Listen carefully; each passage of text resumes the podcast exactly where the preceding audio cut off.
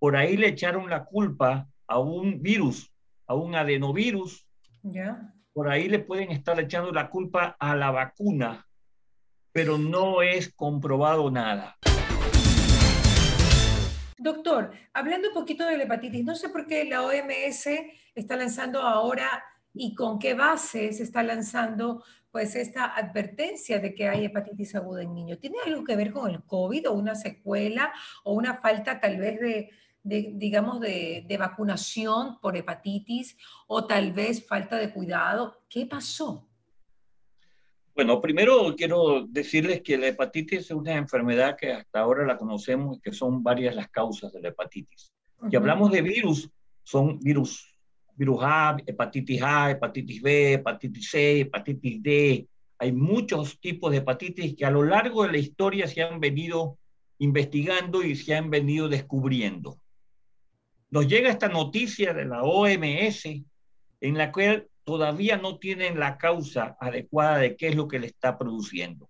Por ahí le echaron la culpa a un virus, a un adenovirus, ¿Ya? por ahí le pueden estar echando la culpa a la vacuna, pero no es comprobado nada en absoluto. Doctor, ahí me quedo. ¿Qué significa adenovirus? Adenovirus. Es, Lo digo es, es un tipo de virus, es el nombre de un virus, tal como que si fuera el rotavirus, virus sincitial respiratorio. Son los virus que, eh, están en la población general. Es el nombre. Pero es el, adenovirus es, es un virus que afecta ¿Qué par, ¿Cuál parte del organismo? Generalmente eh, nos da gripes, nos da influenza, nos da trastornos en las amígdalas, en las adenoides.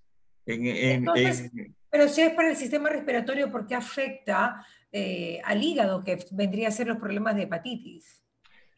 Están en investigación, pero acuérdense que todos estos virus están emigrando, se están activando de otra manera están evolucionando de otra manera. Aquí tenemos el gran problema de la medicina, que da la impresión de que así como este virus que nos dio la pandemia que estábamos viviendo y que todavía no la terminamos, fue una, un, un cambio, una evolución de este, de este virus, posiblemente estos virus de la hepatitis estén también evolucionando.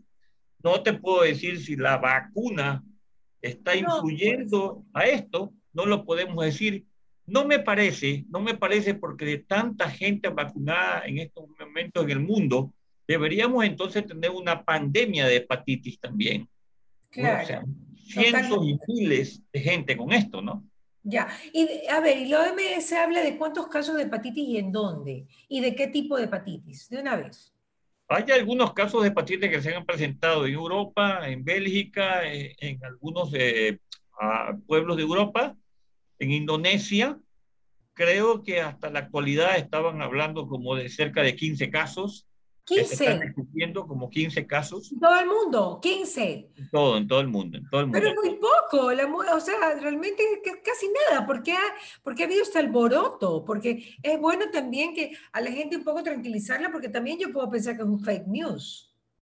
No, este, lo que pasa es que como que toda la gente, eh, todos los organismos de investigación están al tanto de las nuevas enfermedades que están eh, apareciendo. Entonces, cuando tienes un caso de hepatitis, uh -huh. lo, lo, lo, mínimo que puedes hacer es hacer un examen y decir, a ver, ¿qué tipo de hepatitis es esta? A, B, C, D. Oye, no es ninguna. ¿Cómo que no es ninguna? Entonces, ¿de dónde viene esta hepatitis en este niño que no toma alcohol, que no es drogadicto, que no está tomando ningún tipo de medicina en especial, que, que no tiene ninguno de estos virus que se pueden detectar con exámenes? Perdón, Entonces, ¿dónde aparece? ¿Es otro tipo de hepatitis? ¿No es ni la A, ni la B, ni la C, ni la D? ¿Es otro Así tipo de hepatitis? Es otro tipo de hepatitis. Otro tipo. Pero cuando yo era estudiante de medicina, ¡buah! Uh -huh. hace 50 años atrás, había hepatitis A y punto. La gente que comía marisco se ponía amarilla y tienes hepatitis. Después comenzó la B, después aparece la C y después aparece la D. Y así puede ir apareciendo otro tipo de virus de la hepatitis y podemos llegar a 10 virus si tú quieres, uh -huh, de aquí uh -huh. a los próximos 100 años. Ok, sabemos que la hepatitis, la hepatitis A es totalmente tratable. La hepatitis B tengo entendido que no, porque también viene a ser como una enfermedad sexual, ¿verdad? Sí, la hepatitis B se transmite a nivel o sexual o a nivel de transfusiones sanguíneas o de pinchazos de, los drogadictos, por ejemplo, que usan mucho la misma jeringuilla. Y eso es menos tratable, ¿ok? que la A, que digamos que es benigna. Eh, es, mucho más agresiva. Más agresiva. En, en, términos generales, el tratamiento de hepatitis no existe en ninguno de los casos. Al fin y al cabo, el que tiene hepatitis, el tratamiento final puede ser el trasplante del hígado. Pero el tratamiento a base de medicina, de, de, de alguna medicina que vaya a eliminar el virus, no existe. Entonces, la hepatitis B es un poco mucho más agresiva que la hepatitis A. Tan igual que la hepatitis C también, ¿no? Ya. También es sexual, también es un tema sexual y de jeringuillas. De jeringuillas, sexual, ese tipo de cosas. ¿Y D? ¿La hepatitis D? Y la hepatitis D generalmente es muy vara. A veces es por alimentación, por comida, pero es muy vara, especialmente en, en, África. Ok. Ahora, pero hay, hay eh, vacunas contra la hepatitis solamente para la A y para la B. Claro, claro. Eh, eh, existen esas dos vacunas, la A y la B. No existen las otras vacunas todavía, porque son hepatitis extremadamente varas, extremadamente varas la C y la D. Ahora, ¿de qué manera se están manifestando los síntomas de los chicos que están contagiados en el mundo con esta hepatitis que la OMS acaba de declarar como que podría ser un problema? Bueno, los síntomas de hepatitis son síntomas clásicos, son síntomas de inapetencia. Así mismo se están presentando estos casos, estos 15 casos. en, todos estos casos de hepatitis los síntomas son iguales, porque quien se lesiona es el hígado, y el hígado tiene eh, 200 funciones en nuestro organismo. Es una máquina de funcionamiento total de muchas cosas. Entonces los síntomas son decaimiento, inapetencia, a fiebre, vómitos y te comienzas a tener un tinte amarillento en tu piel, en tus ojos, comienzas a orinar amarillo, anaranjado y fiebre. Ahí tú viendo a, un chico aquí, a una persona dice de hepatitis. No necesitas ser médico para decir esto es una hepatitis. Cualquiera lo puede decir. Entonces, una vez que tú tengas estos síntomas, ahí vienen los exámenes de laboratorio que te estoy diciendo. Que son los que están diciendo, esto no es A, no es B, no es C, no es D. Han llegado a hacer hasta punción de biopsia de hígado para ver qué tipo de hepatitis E con cultivos celulares de virus y no han encontrado nada. Entonces, están poniéndose las pilas y están diciendo, entonces, ¿de dónde es esto?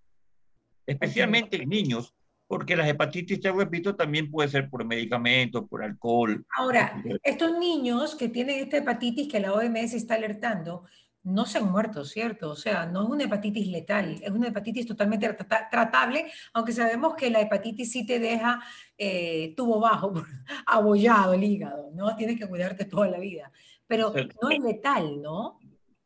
son niños que no han fallecido no han fallecido. De, lo que tenemos, pero son niños que están, que se agravan, que sí van a terapia intensiva, que necesitan medicación de soporte porque no tienen medicación de curación. Entonces hay que, hay que darle medicación solamente de soporte para que este virus desaparezca, se vaya, cumpla su efecto, su ciclo vital y se vaya y ya está. Y, se, terminamos. Pero sí son niños que se nos que, se agravan un poco y necesitan terapia intensiva. Bueno, como no se sabe dónde llegó, de dónde llegó, tampoco sabemos cómo detenerlo. Si pasa, si hay casos en Ecuador, tampoco vamos a saber cómo, qué hacer o qué no hacer para que no le dé a los chicos acá en, en el Ecuador, doctor. ¿Qué recomendación le daría usted a las mamás aún ahora que empezaron clases?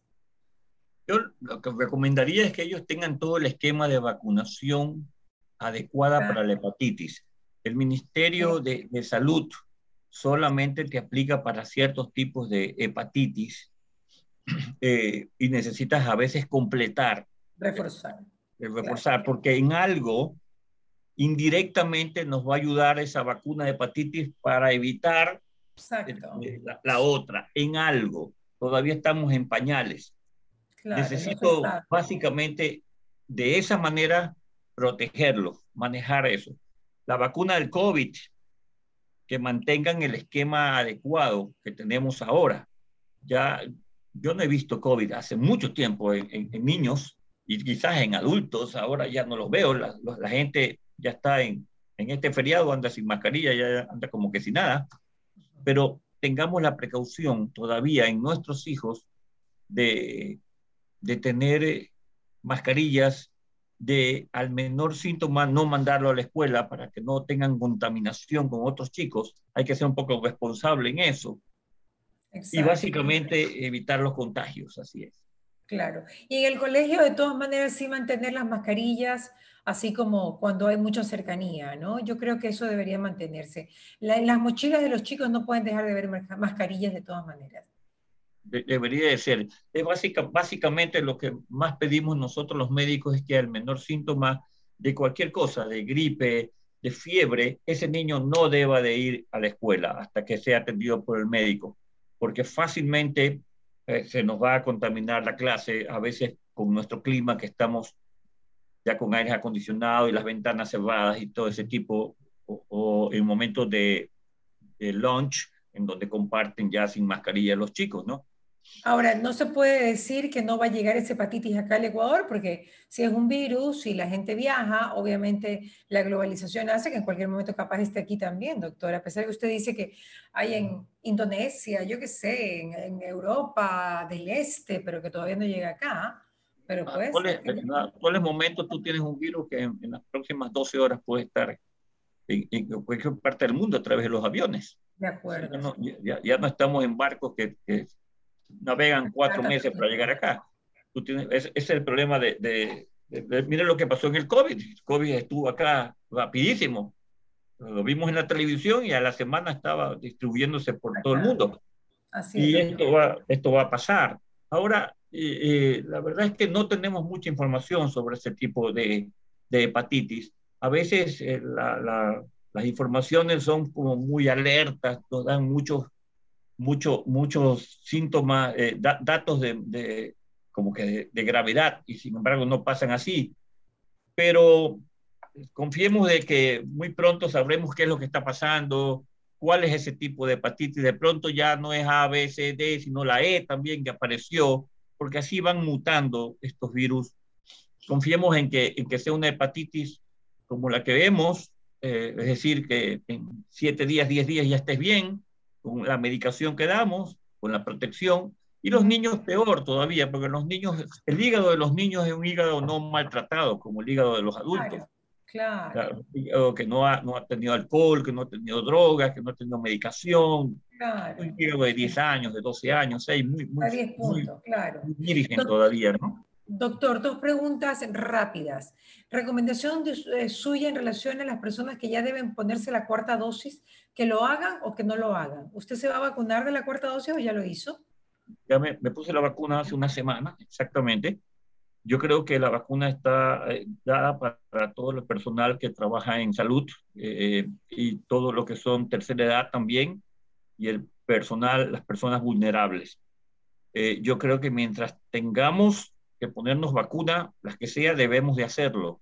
Eh, eh, eh, nosotros que trabajamos en, en, salud nos damos cuenta cómo ha bajado esta, esta, esta pandemia, cómo estamos mejor y creo que en gran medida es parte de la vacunación. No hay que tenerle miedo a esto, hay que, hay que cumplir las normas adecuadas. Creo que la cuarta dosis es solamente para ese tipo de personas por el momento, pero mi recomendación es que lo hagan para más de 50, ¿no? Para más, las personas de más de 50 años es la recomendación de lo que yo sé, la cuarta dosis. Sí, 50 y de tercera edad, 65 años. Ok, perfecto. Eh, la combinación, ¿usted recomendaría alguna combinación en especial? Pfizer con AstraZeneca, AstraZeneca con... Todos los, todos los, los pacientes, que, las mamás, los papás que hemos tenido vacunados, y yo mismo, yo, yo me he puesto dos Pfizer y dos AstraZeneca, no hemos tenido ningún tipo de, de problemas por el momento. Yo ya tengo 10 días en esto. Eh, por lo tanto, las combinaciones no, no tienen nada que ver. No tienen nada que ver, ok. Ya, y pues eh, ya esta sí es la última pregunta. Bill Gates eh, comentaba ayer, o lo dijo en una entrevista y la gente se alarmó muchísimo, que hemos visto nada de lo que el COVID significa en el mundo. Que pues eh, lo peor está por venir, por decirlo de alguna manera. Qué feo decir esto, pero realmente, ¿qué se puede referir Bill Gates diciendo, asegurando o especulando algo tan, tan macabro? Yo creo que Gates es un esquizofrénico, está fuera de foco, está loco, con todo respeto lo puedo decir, pero nadie en este mundo es un Dios o, enviado de Dios para prever lo que va a pasar en este mundo. Eso es como prever un terremoto. Hasta ahora nadie puede decir el terremoto va a venir. Podemos prever cualquier cosa, tormentas, maremotos, terremotos no. O sea, ¿a qué, a qué se refiere? Y si, y si, lo, y si lo acepta o, o si, los, si él tiene las pruebas, pues que la diga. Claro. Me parece inhumano, me parece fuera de foco que te diga, ay, no, y nadie va a prever lo que va a venir. O sea, está, está fuera de foco, yo creo. Doctor Boloña, muchísimas gracias por su entrevista, como siempre. Un abrazo. ¿Qué pasa con Mariela? Llegó a ustedes gracias al auspicio de Ecuer, Urbaceo, Municipio de Guayaquil, ATM, Calipto, Ceviches de la Rumiñahui, UTEC, McCormick, Miraflores, Tramontina, Oriental Industria Alimenticia, Gran Duval y Ultrabón.